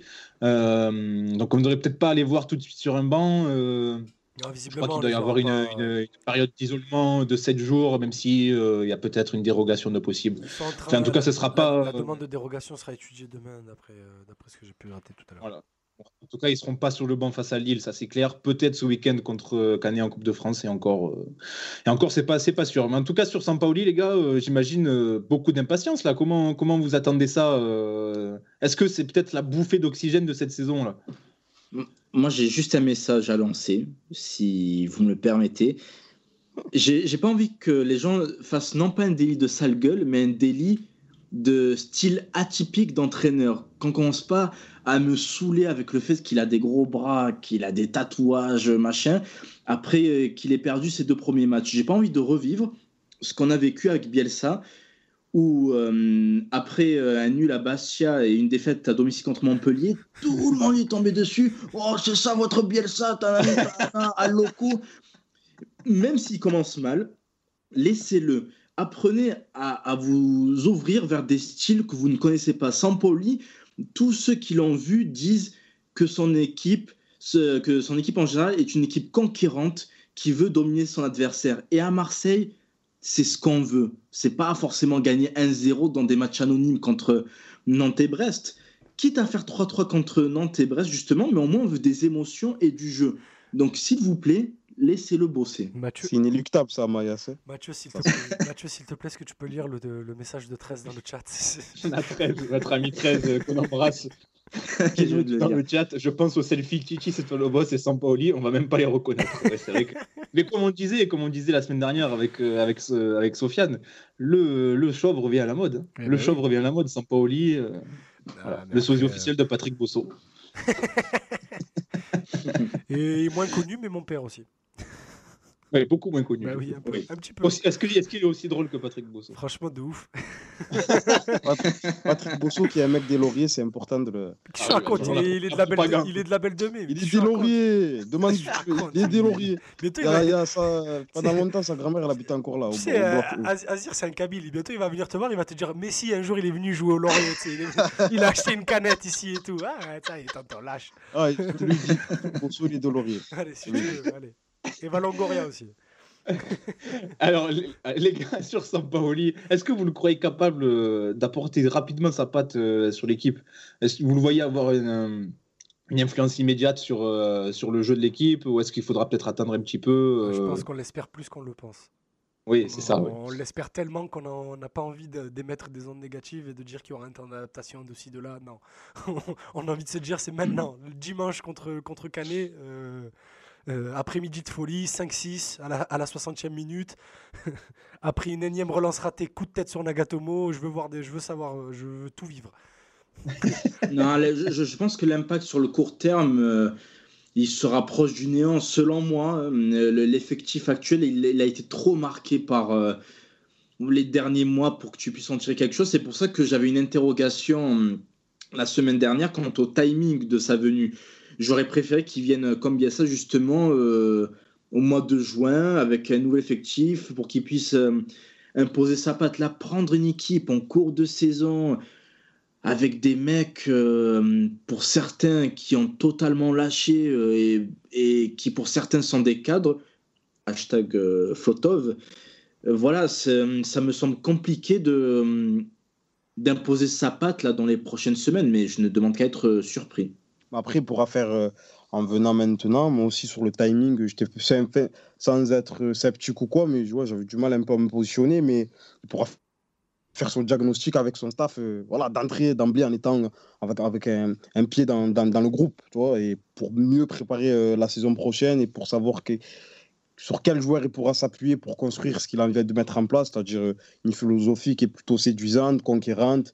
Et je ça, ça, peut être, euh, ça peut être très utile aussi pour lui, hein, par rapport au, diagnostic entre guillemets qu'il va faire sur, sur l'effectif, que ce soit au niveau technique ou au niveau de la mentalité de certains joueurs qui ne euh, seraient pas forcément en accord avec ce qu'il veut mettre en place. Donc à ce niveau-là, c'est top vu que au niveau de la saison, ça semble voilà, le temps passe et il n'y a pas forcément euh, pas forcément d'allant. Peut-être qu'il pourra recréer quelque chose pour cette fin de saison, mais en termes de jeu, en tout cas, on espère évidemment que ça, si, si il pouvait avoir directement euh, euh, sa patte, ça serait le top. Mais bon, ça me semble assez, assez compliqué quand même. Mais pour la saison prochaine, pour se projeter, c'est top, je pense aussi. On, va essayer de se projeter un petit peu euh, sur ses, futures compositions d'équipe, son futur système, sa future animation. On sait que les, ses principes de jeu, c'est bah, le pressing intense, tout terrain, du jeu sur les couloirs, un bloc assez haut, la responsabilisation des joueurs dans l'animation, etc. Comment vous l'imaginez articuler son équipe, euh, son système euh, avec, euh, avec l'effectif de l'OM C'est compliqué. L'effectif, il peut tellement changer d'ici. Disons déjà à l'instant T, par exemple, là, dans les prochaines semaines, avec l'effectif actuel en tout cas. Et si on revoyait bah, le 3-3-3-1 Tu mettrais qui? Bah, Camara, Kaletakar, Alvaro avec Kaletakar et Camara euh, sur les côtés avec Alvaro dans l'axe. Gay. Alors, attends, attends, je te coupe tout de suite. Déjà, tu dis Kaletakar. Ouais, sérieux, au Gilles Favard, sérieux. Aucun effort, Laurent. Bon, bref, allez, Tsale Tatsar avec Alvaro, euh, Alvaro et, et, Camara derrière. Gay dans le rôle d'Imboula, Lirola et, et Amavi euh, sur les côtés. Et puis euh, Payet en 10, Milik devant, Luis Enrique, Tovin sur les côtés. Ouais, c'est... Oui, oui, c'est suffisant sur le papier. Ouais, moi, je, pense qu'il mettra Payet dans l'axe déjà. je pense qu'il est friand de, de, joueurs qui sont des maîtres à jouer, comme il avait fait avec Nasri à Séville. Nasri, faut se rappeler qu'il était en perte de vitesse totale à Manchester City. Avec Valdivia et Vargas aussi. Euh, avec, euh, oui, voilà, Valdivia qui n'a pas eu une grosse carrière en club, mais par contre en sélection qui a été très bon. Et voilà, il aime s'appuyer sur des, sur des joueurs euh, avec le niveau technique largement supérieur. Joueur qui est paillette, clairement, qu'on l'aime ou pas. Maintenant, il suffit juste de le relancer physiquement, de le mettre entre guillemets au cœur de son projet de jeu. Et sur ce point, je pense que ça sera la base euh, vraiment de euh, son projet. Est-ce qu'il peut se heurter peut-être à certaines limites euh, Alors, côté gauche et les latéraux, avec l'absence d'Amavi, Nagatomo, c'est peut-être un peu léger. Et ce qu'on disait tout à l'heure sur les milieux de terrain, où on manque peut-être un peu de créativité. en dehors de Gay et Camara, les milieux, les autres milieux ne jouent pas. On a vu avec Encham sont dans une méforme, on l'a vu avec euh, Cuisance, euh, voire même Rongier.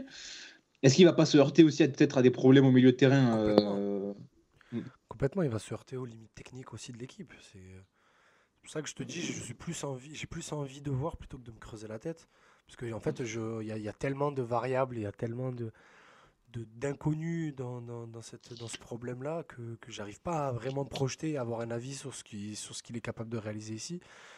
Donc je, je suis curieux. Après, oui, les certitudes qu'on a, c'est que les joueurs vont devoir courir, que le niveau physique euh, va, devoir, euh, euh, s'élever, qu'on va revoir Payet derrière un attaquant. Après, rappelez-vous, Bielsa s'est heurté à la charge de travail qu'il a imposée. Sampaoli, c'est un peu moins militaire que Bielsa, mais c'est tout aussi exigeant. Donc euh, elles sont, elles sont peut-être là aussi les limites. C'est la limite des joueurs qui, qui, à un moment donné, ne veulent pas trop bosser. Parce que cette semaine est sorti un nouvel épisode de L'étranger en bosse plus avec Morgan 500, qui a, qui a dévoilé, euh, sans trop de surprise, qu'à Aston Villa, bah, il avait appris le sens du mot travailler par rapport à ce qu'il a connu à Montpellier et à Marseille. Donc euh, on va voir, on va voir. Voilà. C'est vrai que ça peut être une crainte, ça. surtout que des joueurs dans l'effectif ont vécu la saison Bielsa. Il y en a trois. Mandanda, ah et Tovin. Eh oui, et oui, ça, peut être important. Et sur les trois que je viens de te citer, il y en a deux qui ont été euh, des gilets jaunes actifs euh, sur, euh, sur, sur, les charges de travail et l'entraînement. Et surtout que dans cet effectif, il y a certains joueurs qui sont pas certains d'être là, donc en termes de, de, motivation pour faire. Et surtout que voilà, on est plutôt sur la, sur la fin de saison, et donc en termes d'implication, par rapport à ce qu'il va demander, je pense que très tôt, il voudra essayer d'imposer sa patte, même si on se projette plus par rapport à la saison prochaine pour vraiment construire quelque chose de solide. Mais il voudra, en tant que professionnel, essayer de, mettre en place quelque chose dès, à présent. Et donc, peut-être qu'il va se heurter à des joueurs qui ne sont pas forcément euh, très motivés parce qu'ils savent que la saison prochaine, le club ne le comptera pas forcément sur eux. Donc, il y a cette donnée-là aussi à, prendre en compte. Mais ouais, on est plus dans l'optique. on va voir comment ça, va se passer. après, s'ils sont, malins, sont malins à dire, regarde, les mecs ils peuvent justement se dire que trois mois avec Sampaoli, ils peuvent se valoriser au maximum. C'est vrai, en c'est vrai, justement profiter de, la hype et sur, sur, la fin de saison pour se valoriser. Parce qu'aujourd'hui, quel joueur de l'OM, à part Bouba Kamara, a, a, vu sa valeur marchande augmenter depuis cet été? Parce que je vous rappelle qu'on est, en, qu'on est en mars et que Florian Thauvin euh, attend toujours son offre du Milan AC, que Jordan Amavi, au jour d'aujourd'hui, n'a aucune offre. Donc euh, je pense qu'à l'inverse, ils peuvent surtout profiter de, de, de et de l'arrivée de Sampaoli et de son football champagne pour profiter des débuts et donc euh, de, de, du monde tout beau tout rose qui, qui avait notamment au début de Bielsa pour justement se vendre et éviter la cassure qui pourrait arriver, euh, comme l'a dit Amaïs, en, en saison 2 l'année prochaine. C'est vrai, tu as raison, c'est vrai, c'est vrai. Mais ouais, c'est vrai, non, c'est vrai, j'avais pas. Ouais, c'est vrai. Ouais, c'est ouais, une occasion pour eux, une dernière occasion pour eux. Ça, et surtout, tu sais, se montrer, tu sais comment ça se passe le mercato. Si tu fais deux derniers mois excellents, t'effaces les six, les six derniers mois qui viennent de s'écouler. Non, non, c'est vrai. Ouais, surtout, euh, je, je, te redonne la parole à ma deux minutes. Juste, euh, c'est surtout euh, l'arrivée de Sampaoli, ça va être, quand je disais bouffée d'oxygène, c'est un peu ça. C'est on va souffler un peu, on va peut-être un peu au moins reprendre de plaisir devant les matchs. Mais pour la suite, clairement, je suis sur la même longueur que toi, Idriss. comme je l'avais dit précédemment dans une émission, quand les premières rumeurs sur Sampaoli étaient sorties, moi je suis bien plus euh, enthousiaste, et, enthousiaste et hypé entre guillemets pour la saison prochaine. Euh, pour cette ah, saison, euh, je n'en attends pas énormément. C'est juste, j'attends de lui qu'il me, me fasse au moins m'asseoir devant l'OM et reprendre du plaisir. Ça va être une détection de 14 matchs. Voilà, c'est ça. Il va avoir 14 matchs pour savoir sur qui peut compter, qui a, qui a l'esprit, qui est assez bon, tout simplement. Et après, vraiment, cet été, 1er juillet, reprise de l'entraînement, là, ça, ça, la saison commence vraiment. Je redonne la parole à Non, je voulais juste dire que euh, d'ici la fin de la saison, j'espère qu'il aura à disposition l'Irola et Amavi, surtout pour pratiquer son jeu, parce qu'à Séville, euh, il jouait surtout avec Mariano et Scudero sur euh, les côtés, qui sont des arrières offensifs si jamais tu lui donnes Sakai et Nagatomo, il va serrer l'ami, hein, vraiment. Hein. ça va être compliqué, ouais. À Mariano qui était énorme la saison à Séville, euh, bah, c'est notre ami Edou, euh, Idriss, euh, dont on parlait en antenne, qui a, qui a mis quelques extraits du Séville de Sampaoli avec Mariano. C'était incroyable ce qu'il en a fait. Le, le, match face au Real Madrid, il est pour avoir une idée de, de, de ce qu'il peut mettre en place si jamais on ne le connaît pas. Mais je pense que beaucoup de supporters le connaissent quand même. Mais c'était euh, ah, magnifique. récemment, c'est top. Ouais, ah, En tout cas, ça embrasse le, le, les convictions en termes de jeu que j'ai personnellement. Donc, mais c'est justement ça aussi une des mes satisfactions par rapport euh, à sa venue à l'OM. Normalement, même s'il peut avoir des dérives, comme a rappelé Amaïs, c'est ça, c'est inhérent au football et je pense qu'on ne peut pas y échapper, que ce soit du côté des supporters ou des observateurs de manière générale, des, commentaires inutiles euh, sur, enfin inutiles, je sais pas, c'est marrant parfois, mais sur, euh, sur, sur, ses tatouages, sur sa posture, sur son physique, etc. Mais au moins, je pense que à terme, euh, les débats seront recentrés sur le jeu. On va s'écharper peut-être, certes, entre ceux qui vont commencer à dire que on veut des résultats absolus, quand l'OM va être trop porté vers l'avant, il faut de l'équilibre et tout, et entre ceux qui vont se réjouir d'avoir une équipe conquérante qui va essayer d'avoir euh, la maîtrise du ballon, qui va essayer d'être dans le camp adverse, qui va étouffer l'adversaire avec un pressing constant et intense, et avec du, petit jeu, du jeu sur la largeur, des prises de risque, parce que c'est un joueur, quand, quand on écoute ses différentes interviews les, les différents articles qui sont sortis récemment, notamment sur le camp opposé ou sur foot, que j'ai lu, qui sont excellents et qui rappellent l'importance d'avoir des créateurs, même si dans cette équipe-là, il n'y en a pas trop, mais en tout cas, il, il pourra mettre pourra s'entendre avec Payet normalement, des joueurs qui sont à l'aise techniquement parce que c'est eux les maîtres du jeu et ils voient son métier comme euh, sa fonction, comme quelqu'un qui va être là pour mettre les joueurs dans les meilleures conditions possibles pour qu'ils puissent s'épanouir, s'y régaler nous régaler. Donc euh, on va, on va enfin, je pense, j'espère en tout cas, reparler de jeu, en tout cas de manière, manière générale. Tu sais comment ça se passe, s'il y a des victoires, on parlera de jeu, s'il y a des défaites, on va, on va Et même s'il y a des défaites. Oui, mais. Parce qu'on va s'écharper sur. Ouais, mais il faut qu'ils jouent autrement, parce qu'il y en a qui vont être plus dans le. Il euh, faut qu'on on adopte une autre posture, une autre. Nous, on va, nous, on va parler de jeu comme on l'a toujours fait mais il y, a un y a un plateau télé euh, qui commence par C et qui finit par FC, qui va, va pas, qui va pas être d'accord et qui va te parler de son attitude ridicule sur le banc, de, des limites de son coaching, et parce qu'il est trop gueulard, et parce qu'il gueule sur l'arbitre, que c'est pas respectueux. Tu sais comment ça se passe. Le mec, tant qu'il gagne, on va dire c'est génial, c'est incroyable, c'est révolutionnaire, regardez ce qu'il a fait en un an. Il y en a qui vont sortir en disant et qui c'est qui avait dit que AVB avait pas le, matériel pour le faire Alors que bon, on sera les premiers à le dire aussi. Mais et avec deux défaites et encore, allez, je suis gentil, une défaite dans un gros match et ça y est, hein, il n'y a plus de débat. Puisque tu parles de ça, Idriss, euh, c'est le dernier point qu'on va évoquer sur Sampaoli. Alors, sans tomber dans de la paranoïa de, bas étage, mais est-ce qu'on doit s'attendre, euh, venant des médias, à une campagne anti-Sampaoli où on va dénigrer euh, ça a déjà un peu commencé même, hein, tu le disais dans le CFC. Euh, ah, moi, même, pas dit CFC, j'ai dit une émission de télé. Euh, oui, ben, moi je le dis, moi je le dis dans le CFC. Euh, sur la chaîne L'équipe aussi, j'ai entendu des gens qui disaient non, mais il faut continuer avec Largué, sans Paoli, aucune référence, aucun palmarès, enfin toujours le, le, blabla habituel. Il faut s'attendre à une campagne anti-Sampaoli, quelque chose qui, va être exaspérant. Là. Si, ça, a déjà, ça a déjà commencé. C'est un problème en France, je ne sais pas si vous êtes d'accord avec moi, mais les entraîneurs étrangers, ils ont été pas mal moqués. Genre, euh, j'ai en tête là, des journalistes qui se foutaient de la gueule de l'accent de Jardim. Jardim. Euh, Personne qui a même bien que ça, il a pas pris plus, plus cher que Jardim. Jardim, il en prenait oui, plein la Jardim, il a pris cher. Unai Emery aussi, tu vois, alors que le mec, il a fait l'effort de parler en français, il se foutait de sa gueule, ouais, c'est incompréhensible, t'as euh, même un peu tout à la fin, tu vois. Il y a toujours ces comment dire, ces critiques de bas étage, alors qu'on devrait juste s'en tenir au jeu. Le style de l'entraîneur te plaît pas, ok. Tu peux dire c'est pas ma sensibilité footballistique, Mais là, quand je vois qu'il y a déjà des articles sur ouais, sans physique, ouais, franchement, ça me gave. ça... Mais il faut même pas y faire attention quand tu vois que c'est des médias qui, qui, ont encensé, l'arrivée de Domenech à Nantes et qui en plus, une fois que le mec saute, euh, encensent l'arrivée de, de Camboré. C'est juste des copinages, les mecs sont tous potes. je, suis d'accord, mais le souci, c'est que des, émissions comme ça, elles ont une grosse ben audience, même beaucoup trop peut-être. Mais c'est ça qui façonne euh, malheureusement la manière de penser euh, le foot dans ce pays. C'est pour ça que nous on fait une émission, c'est pour ça qu'il y, a un média comme Coparena qui existe, comme SoFoot qui existe, qui, permettent de diversifier la, pensée football. Et à terme, ces émissions vont se perdre dans leur, dans leur entre-soi. Mais, voilà, on n'a aucun pouvoir sur ça et on peut rien faire. Donc laissons-les déverser leur merde et n'y prêtons aucune attention. C'est tout ce qu'on peut euh, leur, euh, c'est tout ce qu'on peut faire pour éviter que de, de, de propager leurs bêtises. J'aimerais revenir sur un petit truc rapidement.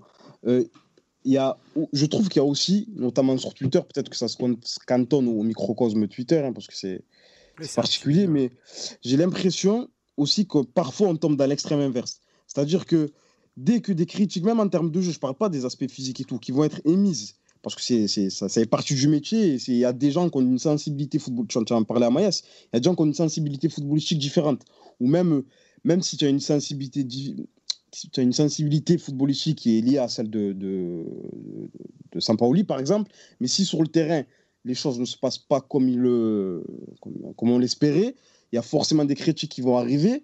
Et c'est pas parce qu'il y a des gens qui vont critiquer, et si c'est des critiques constructives qui sont basées sur des arguments, sur un regard terrain, etc., vous tombez dans le Ah, mais c'est un entraîneur étranger, donc il se fait critiquer. Ah, c'est un entraîneur de l'OM, il se fait critiquer. Non. Si c'est des critiques qui sont constructives, qui sont basées sur des, sur des faits, il faut pas tomber dans le. Parce qu'aujourd'hui, j'ai l'impression, parce que j'ai lu récemment un article où un journaliste avait on va dire, euh, euh, il pondérait un peu ses propos, il essayait de prendre du recul, il n'était pas dans une, il n'était pas forcément enthousiasmé par la venue de Sampaoli. Et de suite, je voyais, on dirait l'impression que les gens n'avaient même pas lu l'article. Oh, mais parce, c'est parce que c'est un Argentin, parce qu'il il vient à l'OM. Oh, doucement. On a le droit. C'est pas une secte dans laquelle il faut absolument suivre. il y a des gens qui ont une sensibilité footballistique différente. Et, qui, et, qui, et je vous dis ça en sachant que je suis, entre guillemets, un amoureux du style de jeu qu'il est, qui va, qui va normalement me proposer. Mais il faut essayer de, de comprendre qu'il y a des gens qui ont des sensibilités footballistiques différentes. Et c'est pour ça que ça va être, j'espère en tout cas, hyper intéressant, parce qu'il va y avoir des débats de jeu, de jeu, de jeu. Mais déjà, euh, vous verrez la, une de, France Football de demain, euh, c'est une photo de Sampaoli assis sur une glacière avec écrit El Loco 2. Euh, ça rentre un peu dans ce. je pense que le, le, comparatif avec Bielsa va être, euh, va être constant. Ça. Ah, il suffit, qu'il fasse 3-3 pour son premier match. Et là, mon pote, on est parti. oh là Alors t'imagines en plus la première conférence de presse, le président m'a fait des promesses qu'il savait intenables. ah, il faut qu'il ramène du coup Olszewski en traducteur. Et là le parallèle serait total. Ça, ah oui, ça, serait énorme. Tu vois, tu traînes dans le copinage comme, euh, comme Salut Fabrice, je pense pas qu'il nous écoute. je pense qu'il n'en a rien à foutre. on l'embrasse bien évidemment. on Fabrice, bien avec Amaïs. On l'embrasse Fabrice. Qui travaille au tournoi, qui travaille toujours au tournoi, Maurice Ruello, euh, dont, euh, dont, font partie Mathieu et Ama. C'est pour ça qu'on dit ça. Exactement. Exactement. salut Alain, je sais qu'Alain écoute cette émission. J'ai fait des efforts, Alain. Voilà, ça reste entre nous. Les gars, on en a fini pour aujourd'hui. Euh, on a évoqué tous les sujets. C'était une riche, riche actualité, euh, l'OM, ces derniers jours. Euh, espérons une émission peut-être un peu plus calme et un peu plus terrain la, semaine prochaine. ça faisait longtemps qu'on encore des d'actu, donc c'est vrai, c'est vrai, c'est vrai. C'est vrai. Donc, euh, bah, bah, peut-être pas encore d'invité la semaine prochaine, on sait pas, on travaille, vous savez qu'on est un peu, on fait un peu ça à l'artisanal. Hein. On prépare de, bons trucs. En fait, on a, de, on a de bons invités, mais on sait pas encore quand est-ce qu'ils peuvent venir. Voilà, c'est ça. C'est ça le truc, c'est qu'on a plein d'émissions prévues, mais on, il a, faut, a des euh, invités pour juin 2023, si vous voulez. Mais... mais... pour la semaine prochaine, pas encore. voilà. on verra bien, on verra bien lundi en tout cas. Euh, on reviendra certainement sur les premiers pas de Sampaoli à l'OM et suivez-nous sur nos réseaux sociaux exactement. On remercie tous ceux qui étaient présents. Euh, messieurs, on se dit à lundi euh, et on se retrouve tous ensemble pour, pour une nouvelle émission, pour la 26e de Passe ton ballon. Salut, salut tout le monde. Salut tout le monde. Allez, ciao, ciao. Ciao. Oh.